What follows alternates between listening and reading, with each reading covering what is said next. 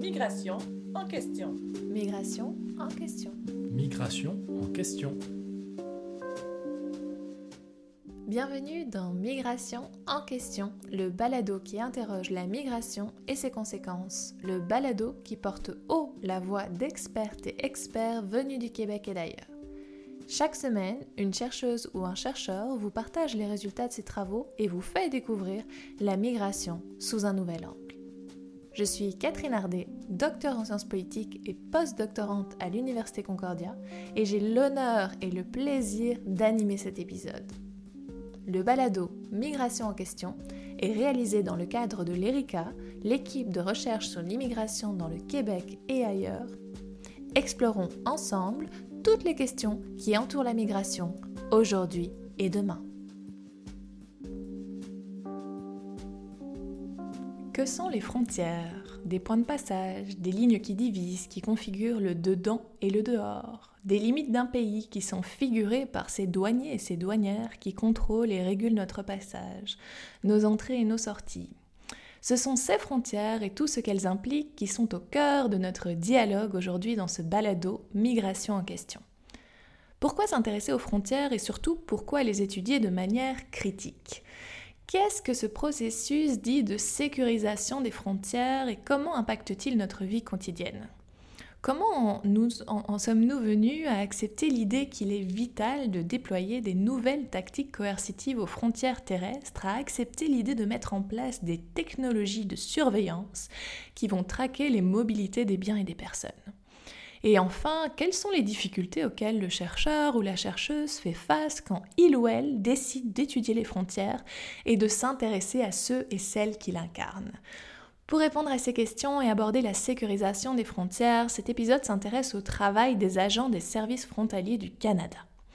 Avant de commencer, on peut épingler quelques dates et points de repère qui sont importants pour comprendre justement les enjeux qui se déroulent à la frontière canado-américaine.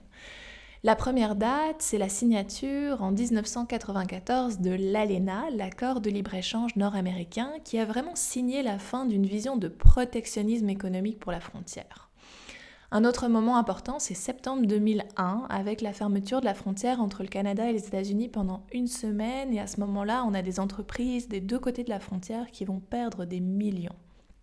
Quelques mois plus tard, décembre 2001, c'est le début de la mise en place de l'accord Canada-États-Unis sur la frontière intelligente. Frontière intelligente qui a établi en fait l'essentiel du dispositif de contrôle frontalier qui est encore en place aujourd'hui. Alors comment parler de frontières et ne pas parler de 2020 2020 évidemment qui est une année riche en rebondissements avec des événements inédits à cette frontière canado-américaine ou liés à cette frontière. On peut penser évidemment à la fermeture de la frontière suite à la crise de la Covid-19, mais aussi la ratification en juillet de l'accord de remplacement de l'ALENA qui est l'accord Canada-États-Unis-Mexique ratifié par les États-Unis. Alors il y aurait encore beaucoup d'autres éléments à épingler, mais on va plonger tout de suite dans cet épisode pour comprendre comment la frontière canado-américaine a évolué. On va accueillir aujourd'hui Karine Côté-Boucher. Karine Côté-Boucher, elle est professeure agrégée à l'école de criminologie à l'Université de Montréal. Sociologue et anthropologue, elle est spécialisée en études critiques sur les frontières et en études critiques sur la sécurité. Ces recherches s'intéressent vraiment aux processus qui ont transformé la frontière canado-américaine dans les trois dernières décennies et plus largement aux effets de la sécurisation des frontières sur nos vies. Elle est intéressée par la manière aussi dont la sécurité et l'économie peuvent entrer en tension à ces frontières avec des terrains de recherche qui l'ont amené à interroger, à rencontrer des agents des services frontaliers du Canada, mais aussi des camionneurs, des employés du secteur du transport routier. Elle vient de publier un très bel ouvrage en 2020 chez Routledge. L'ouvrage s'appelle Border Friction. Gender, Generation and Technology at the Frontline. Magnifique ouvrage qui, dont on va aujourd'hui parler dans, cet épisode. Et pour finir, euh, ses travaux actuels, elle va vraiment euh, examiner l'impact des frontières sur les migrants âgés en s'intéressant au lien entre frontières, vieillissement et care. Aujourd'hui, dans Migration en question, la sécurisation des frontières. Karine Côté-Boucher, bonjour. Bonjour. Merci, merci d'être là dans cet épisode de Migration en question sur la sécurisation des frontières.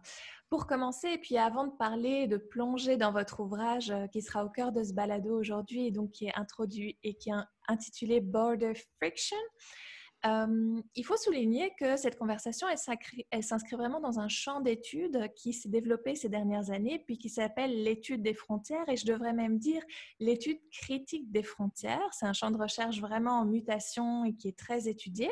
Mais est-ce que vous pourriez euh, expliquer à nos auditeurs et à nos éditrices qu'est-ce que c'est justement l'étude critique des frontières? C'est quoi cet objet? Euh, ben, les études critiques sur les frontières euh, travaillent vraiment d'un point de vue normatif. Hein. Il faut l'avouer, il y a le mot critique dans le terme. Et donc, on rejoint d'autres champs d'études en sciences sociales qui, un, ont un souci de justice sociale globale, mais aussi qui sont préoccupés actuellement par la sécurisation des rapports sociaux sur la planète. Et donc, plus largement, euh, notre objet d'étude plus spécifique, donc nous, c'est les frontières, euh, on, va s'intéresser à un phénomène particulier. Ce phénomène-là euh, s'est développé depuis à peu près, je dirais, les années 90 et a pris vraiment de l'expansion à partir des années 2000. Et donc, ce phénomène-là, c'est la sécurisation des frontières. Les frontières sont devenues de plus en plus des dispositifs très sophistiqués de contrôle des mobilités. Euh, et particulièrement parce qu'elle s'assoit sur une capacité de surveillance technologique qui est inédite dans l'histoire de l'humanité. Hein. Mm-hmm. Et donc, euh, on va interroger les gens qui s'intéressent aux frontières et au contrôle frontalier de façon critique, aux transformations géographiques, politiques, mais aussi sociales euh, des frontières et de leur contrôle. Donc, deux des, notions les plus importantes dans ce, dans ce champ-là, c'est l'externalisation et l'internalisation des frontières. Qu'est-ce que je veux dire par là? C'est-à-dire qu'il y a une série de euh, programmes, de lois, euh, de mesures et de technologies qui permettent de repousser la frontière au-delà et à l'intérieur de ses limites géopolitiques. Donc, je pense par exemple à euh, l'introduction de demandes de visa biométriques, à l'analyse des manifestes de passagers et de cargo avant l'arrivée des gens et du cargo ou des marchandises à la frontière. Mais je pense aussi, lorsqu'on mentionne l'internalisation des frontières, Mm-hmm.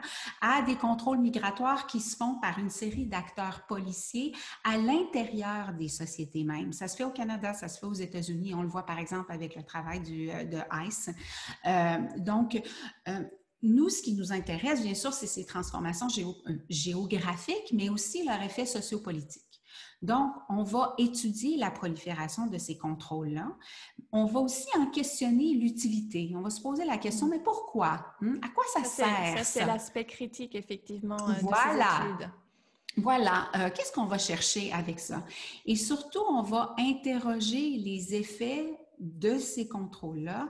Euh, particulièrement parce que euh, sont en train de créer une nouvelle stratification sociale globale. Hein. La stratification sociale, ça peut être à travers les classes, à travers euh, la racisation, la racialisation, à travers euh, des questions de genre.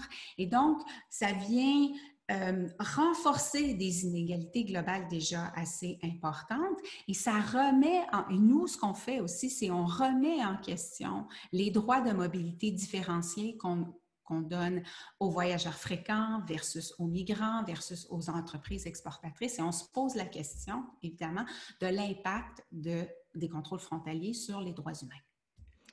On comprend bien donc effectivement ce phénomène. On a parlé de sécurisation, de ces contrôles externes, internes, du déplacement de la frontière aussi. Alors pour plonger dans votre livre, vous vous intéressez au Canada et en particulier aux frontières terrestres canadiennes qui sont au cœur euh, de cet ouvrage que vous avez étudié.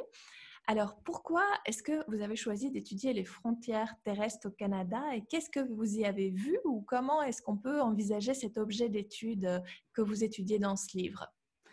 Euh, ben, pourquoi j'ai décidé d'étudier ça? C'est chez nous. Hein? Donc, je trouve que c'est intéressant, de, c'est intéressant de, de, de, se préoccuper de ce qui se passe chez nous. Hein? Euh, mais je me, je me, suis intéressée euh, à, à, ça depuis, bon, ça fait au moins une quinzaine d'années que j'étudie la frontière canado-américaine, puis les changements à la frontière canado-américaine.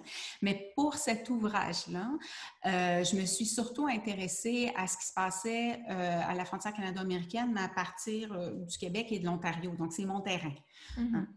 Euh, je me suis intéressée à ça aussi parce qu'on voit dans les 30 dernières années des transformations vraiment importantes dans notre façon de conceptualiser la, cette frontière-là.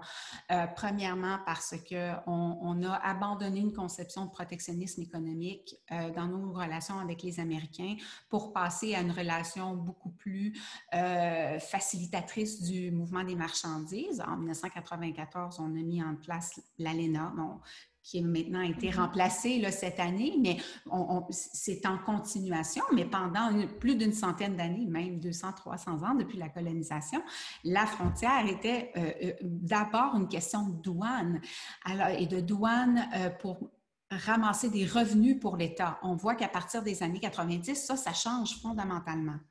On voit aussi à partir de la fin des années 90 euh, l'augmentation de l'utilisation de, la surveillance et d'une conception peut-être un petit peu plus policière de la frontière. On va y revenir, mais tranquillement aussi l'introduction d'une approche sécurisée et plus criminalisante des, euh, de l'immigration non planifiée.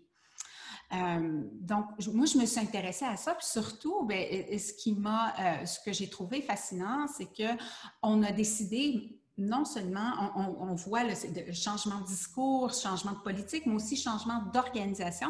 Donc, à partir de 2003, au Canada, on crée une nouvelle agence pour le travail de contrôle frontalier, qu'on va appeler l'Agence des services frontaliers du Canada.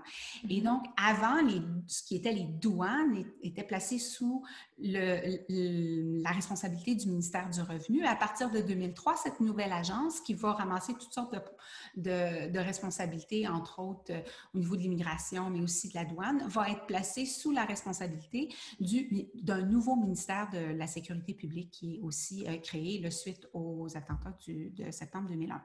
Et donc, moi, je me suis intéressée dans mon livre à euh, l'impact de toutes ces transformations-là sur le terrain dans le travail des agents des services frontaliers, donc les anciens douaniers qui sont maintenant nommés les agents des services frontaliers du Canada. Parlons justement euh, de ces technologies ou de cette transformation. On sait quand même qu'on est dans une époque où il y a des technologies de surveillance qui sont dites de surveillance qui vont beaucoup plus traquer euh, la mobilité, la mobilité des biens, la mobilité des personnes.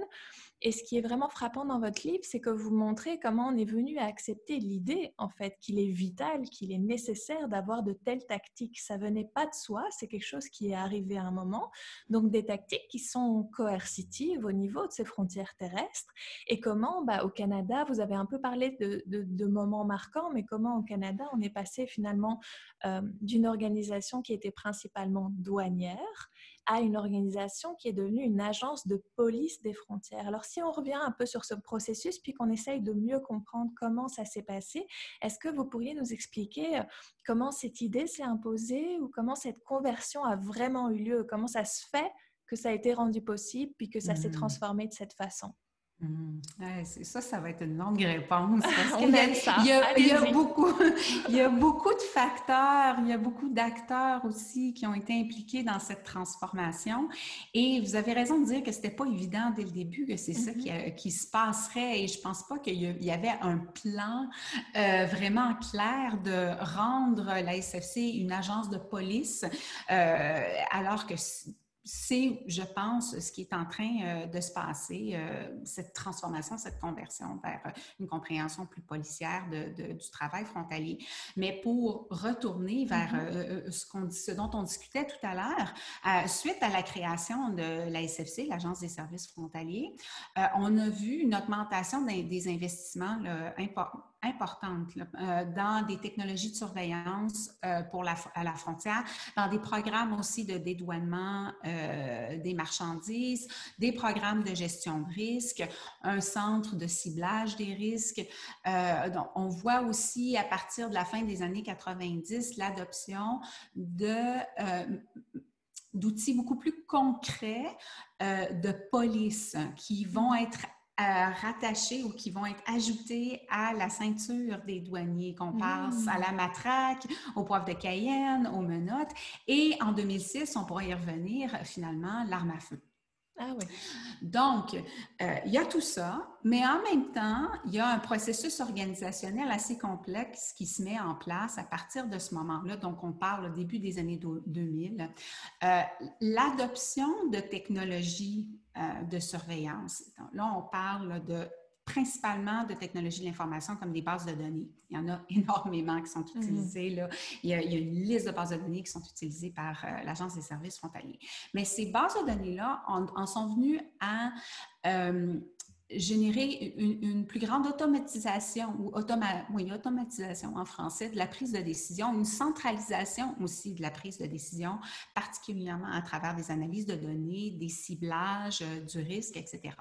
Donc, l'enjeu ici, au début, pour, dans l'adoption de, de ces euh, technologies, c'est pas seulement de sécuriser la frontière, c'est aussi de rendre la prise de décision plus rapide.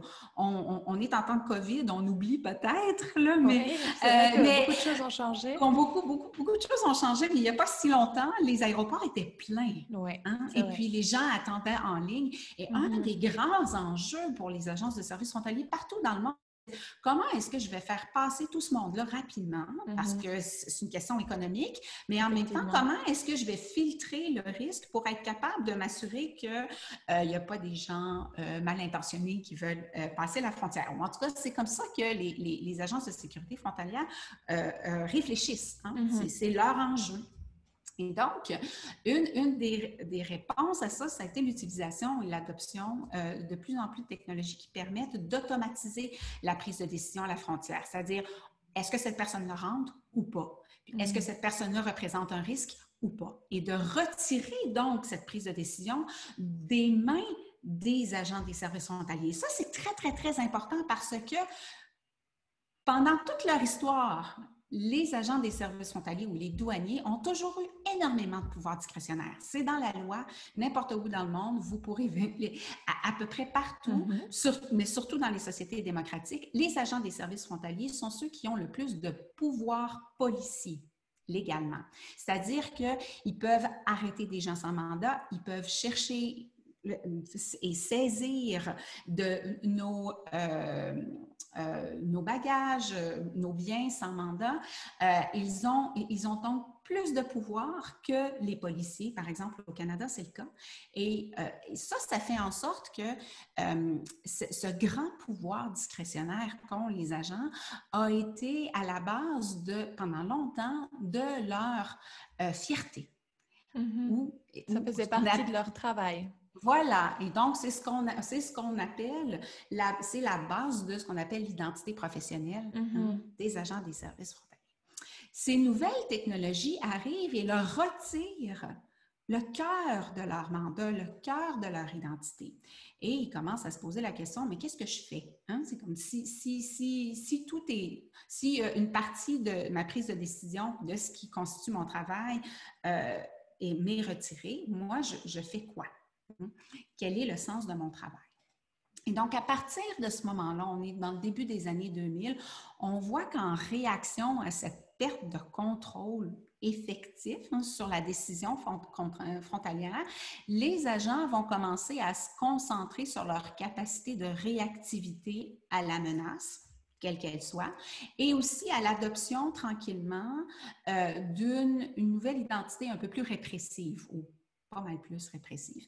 Et on va voir ce glissement-là particulièrement illustré par la campagne menée par le syndicat des agents euh, pour obtenir euh, l'arme à feu. Et cette campagne-là a duré jusqu'à environ 2005-2006. Euh, et bon, suite au changement de gouvernement en 2006, c'était une promesse du Parti conservateur qui est entré au pouvoir en 2006 et qui a donc gardé sa promesse et qui a, qui a Mhm. rempli sa promesse, ils ont euh, accepté de, de donner l'arme à feu euh, aux agents des services frontaliers. Bon, c'est encore un processus là, en- qui, qui suit son cours, mais ce qui est important de souligner ici, c'est qu'il y a un nouveau discours, puis il y a une nouvelle pratique policière qui se met en place à partir de ce moment-là et qui désigne la frontière de terre comme étant un espace qui requiert la présence protectrice d'agents armés.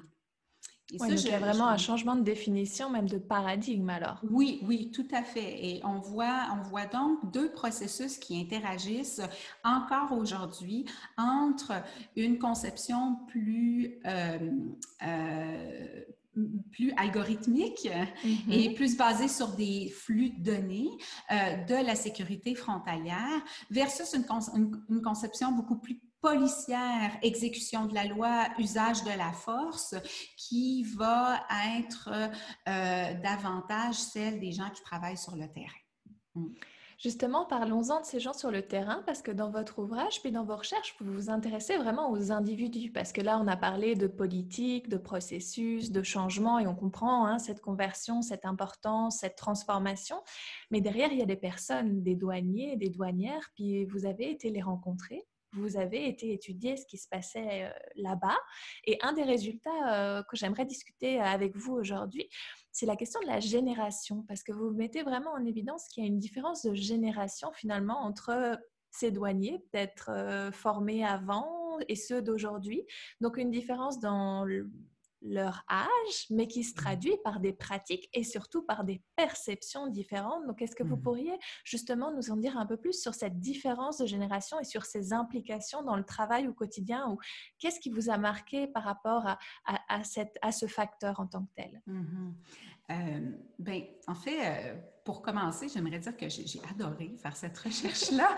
j'ai eu beaucoup, beaucoup de plaisir et puis parce que j'ai rencontré des gens, euh, ben, des agents des services frontaliers vraiment euh, extraordinaires, euh, sympathiques, ils étaient drôles, puis ils, me- me racontaient plein d'histoires, puis ils parlaient de leur travail de façon très imagée. Et une de ces images-là a été utilisée par quelqu'un que je, nomme William dans mon livre. Et on va l'appeler William. William Mhm. euh, me dit, William. appelons-le, appelons-le William. Euh, il, euh, William me dit, écoute Karine, il y a des, il y a des tensions générationnelles dans mon port d'entrée. On- C'est vraiment un problème. Puis Si ton livre pouvait parler des tensions entre les jeunes et les vieux, ça serait vraiment utile pour nous. Alors, c'est là que ça m'a mis la puce à l'oreille et je me suis intéressée davantage au- à, à cette, euh, à cette différence-là et particulièrement à ce que William, lui, nommait euh, les Hush Puppies et les Doberman. Mhm. Donc, Alors, qui sont, que sont-ils ou qui sont-ils, dois-je dire? Mais voilà, alors qui sont ces gens? Euh, alors, les, pour, les Hush Puppies, en fait, c'est les plus vieux. Mhm. Et donc, euh, c'est des gens qui ont été engagés avant la création de la SFC, qui ont été engagés donc euh, comme euh, fonctionnaires publics, qui se conçoivent comme tels, euh, qui insistent beaucoup sur le côté administratif de leur travail. Plusieurs d'entre eux, et ça j'ai trouvé ça intéressant, se préoccupaient de protectionnisme économique, malgré le fait qu'on était une vingtaine d'années après la mise en place de la mise en œuvre de l'ALENA. Ce sont des gens aussi qui vont préférer euh, aller chercher de l'information en face à face avec les voyageurs. Euh, Il n'y a pas, j'ai trouvé certains euh, des vieux agents qui euh, aimaient pas les ordinateurs ou étaient tout simplement incapables de les utiliser, mais c'était pas la majorité. Donc, c'était pas une question de, ne pas être capable d'utiliser des ressources euh, dans des bases de données. C'était davantage le fait qu'on a développé une habitude de, euh, d'aller chercher l'information dont on a besoin en interviewant les voyageurs et une valorisation aussi de, de Ah oui, cette, euh, de ce type de, De pouvoir discrétionnaire, de ce contact Mhm. aussi pour, euh, pour gérer des situations également, euh, etc. Tandis que les Doberman sont les, les- les nouveaux. Hein? Mhm. Donc, ceux qui ont été engagés suite à la création de la SFC, qui se préoccupent davantage de l'exécution de la loi, qui savaient dès leur, euh, leur euh, engagement qu'ils devraient porter l'arme à feu et qu'ils devraient donc être formés pour le faire, euh, qui ont été formés aussi pour l'utilisation de bases de données, hein? Etc. Donc, ces deux générations-là, c'est pas des millennials versus des baby boomers. C'est euh, vraiment, j'ai une théorie des générations que- qui, pour, pour, pour les, les, les, les nerds d'entre vous qui s'inspirent de celle de Bourdieu, c'est pas important, mais pour ceux qui... qui, euh, et, et donc, je m'intéresse à comment ces générations-là sont créées par l'agence elle-même, par l'agence des services frontaliers, sont créées in-house, pour le dire en bon français. Et donc, ces générations-là, elles ont été créées, elles tiennent à des processus de sélection, puis surtout de formation, qui auparavant insistaient sur un travail de douane de revenus et de travail administratif et plus de services publics, et qui maintenant insistent davantage sur la sécurité, euh, une certaine, conception policière des frontières, etc. Donc, vous voyez aussi qu'on a le développement de deux groupes si vous voulez, de, de personnes qui conçoivent leur travail vraiment différemment. Passionnant de voir qu'effectivement ce changement de paradigme a une influence sur les individus, donc ce facteur des générations, de leur formation. Mais il y a un autre facteur que vous analysez aussi dans son ouvrage, puis c'est même euh, présent dans le sous-titre euh, de l'ouvrage, c'est le genre. En fait, le genre aux frontières. euh, comment est apparue cette dimension et finalement pourquoi parler du genre quand on parle de frontières? Ah, c'est une bonne question parce que je ne suis, pas, je suis pas partie sur le terrain pour vouloir parler du genre. En fait, euh, je ne voyais pas vraiment, vraiment à quoi ça pourrait servir pour, sur ce, sur ce thème-là en particulier.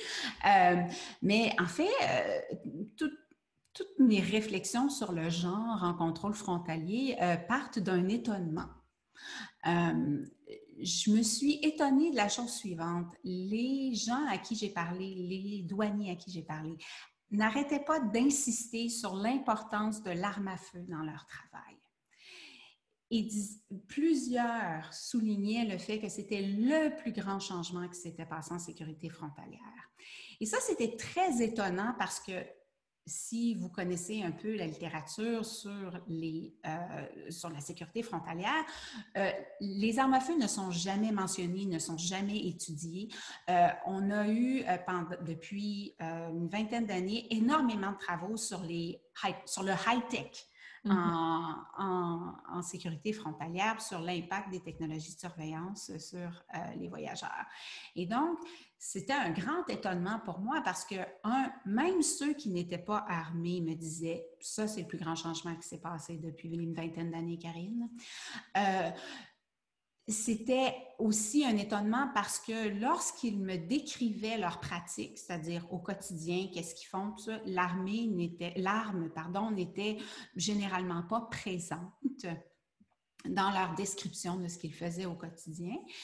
Et ben, finalement, euh, on a parlé de tous les changements significatifs qui se sont passés dans les 20 30 dernières années. Ce sont de gros, gros changements. Donc, d'où là mon, étonne- mon étonnement de, de- de les entendre répéter euh, euh, de façon presque rhétorique.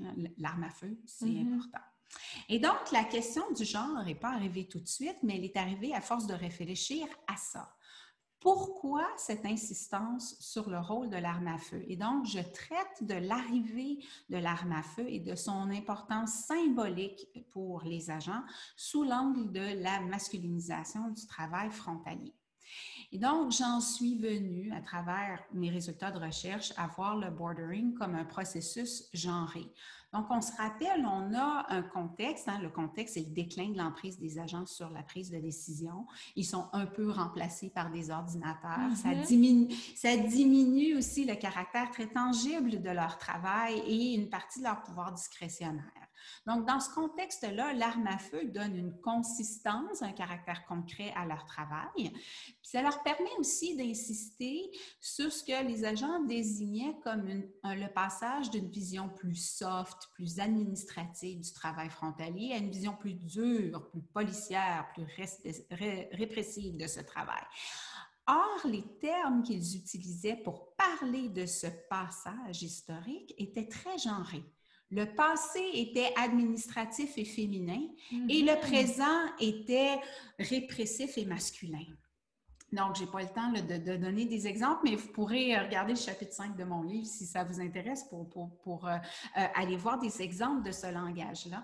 Mais c'est vraiment pour cette raison que j'ai décidé aussi de, de, m'intéresser au rôle du syndicat des agents des services frontaliers du Canada, qui a été un acteur politique important dans l'obtention de l'arme à feu pour les agents, mais aussi dans le développement de ce discours-là plus répressif. Puis plus masculinisant par rapport aux frontières euh, et au travail frontalier. Bon. Euh, Il faut aussi réfléchir à c'est quoi l'impact de ce discours-là et de ce discours et de, l'obtention de l'arme à feu. Euh, non seulement l'impact des narratifs et des discours, mais aussi l'impact de cet agenda politique du, de, de l'organisation collective là, des agents à travers leur syndicat. Ça, ça c'est pas anodin. L'arme à feu, c'est un symbole important de la violence étatique. Et aussi, c'est un symbole de ce que Raywin Connell, qui est une figure, figure phare des études sur la masculinité ou les masculinités, Mhm. appelle euh, la masculinité hégémonique. Donc, les représentations de l'arme à feu sont, généralement associées à des visions très dures du masculin, très traditionnelles et comportant, un, haut potentiel de violence. Et donc, ce que j'essaie de faire dans cette section-là du livre, c'est euh, de montrer que, un, les études critiques sur les frontières ont fait l'impasse sur les armes à feu euh, et sur l'usage de la force. Ils en traitent ces études en traitent très peu. Et moi, je nous invite en fait à prêter attention à la manière dont les armes euh, modifient la vision du contrôle frontalier qu'ont euh, les agents, les acteurs frontaliers. Comment aussi les armes à feu peuvent être intégrées dans un projet politique, euh, l'agenda politique de, de ces acteurs-là. Mais je nous invite aussi à examiner la question du genre parce qu'elle est au cœur du développement de contrôle frontalier plus répressif.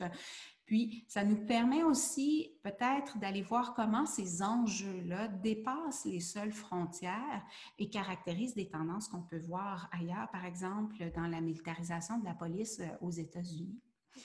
Donc, ça, c'est un des aspects euh, que, j'examine euh, sur euh, la question du genre dans mon livre. On le comprend en vous écoutant, on apprend tellement de choses, mais que votre terrain a été vraiment riche. Puis vous l'avez dit vous-même, vous l'avez aimé, vous avez aimé rencontrer ces agents frontaliers. Mais alors, ma question c'est, OK, vous vous basez sur des études ethnographiques, aussi une analyse des politiques publiques, mais est-ce que vous pourriez nous en dire un peu plus sur votre terrain? Comment vous avez fait pour avoir tous ces résultats, pour faire cette étude On, la suppose longue, on, on voit vraiment que vous avez étudié le temps long, que vous avez eu accès à un matériau très riche. Puis, et puis alors la question qu'on a envie toujours de poser à la chercheuse, alors qui a fait tout ce travail, c'est comment vous avez fait ça? Oh, mon Dieu, c'est, c'est, c'est, oui, ça a été long. Euh, j'ai, j'ai eu des premiers contacts. Euh, ça m'a pris deux ans à trouver euh, des contacts euh, dans, dans, le milieu. Euh, et finalement, ça est arrivé, c'est arrivé à travers deux membres de ma famille étendue, élargie. Là. Euh, donc, et ça m'a je, à travers ça, j'ai rencontré un chef des opérations euh, dans une région euh, dans l'Est du Canada qui euh, s'est intéressé à mon projet et a décidé de m'aider. C'est ce qu'on appelle en langage ethnographique un gatekeeper. Mm-hmm. Alors, il faut toujours se trouver un gatekeeper, quelqu'un ouais, qui a envie de nous aider. Oui, c'est ça. Et donc, cette personne-là a été formidable, vraiment sympathique. Il m'a, aidé, un, à aller chercher des autorisations un peu plus haut au niveau de la direction régionale de l'Agence des services mais aussi il m'a présenté euh, virtuellement à, à, d'autres de ses collègues dans d'autres ports d'entrée. Donc, j'ai fait cinq ports d'entrée au Québec et en Ontario. J'ai passé entre une semaine et trois semaines dans la, vie, dans la région de ce port-là. J'allais dans les ports d'entrée pour faire euh, mener mes entretiens. J'avais des visites guidées dans ces ports d'entrée. Puis, je, je, dormais dans les environs, je lisais les journaux, je, je rencontrais des gens aux alentours, je, posais des questions. Des fois, j'étais chez des amis, on parlait de la, de la, région. Donc, je me suis imbibée finalement des, des, de ces cinq euh, régions euh, pour essayer de comprendre l'importance aussi du port d'entrée frontalier dans, pour les les lieux, où ils sont euh, situés. C'est important pour les villages, pour les petites villes, euh, pour les villes frontalières, ces, endroits-là. Donc, essayez de comprendre aussi le rôle de ces ports d'entrée-là dans, la vie euh, quotidienne de ces régions. Euh, j'ai fait une trentaine d'entretiens avec euh, des agents, des superviseurs, des gens qui avaient une euh, expérience en analyse de renseignement.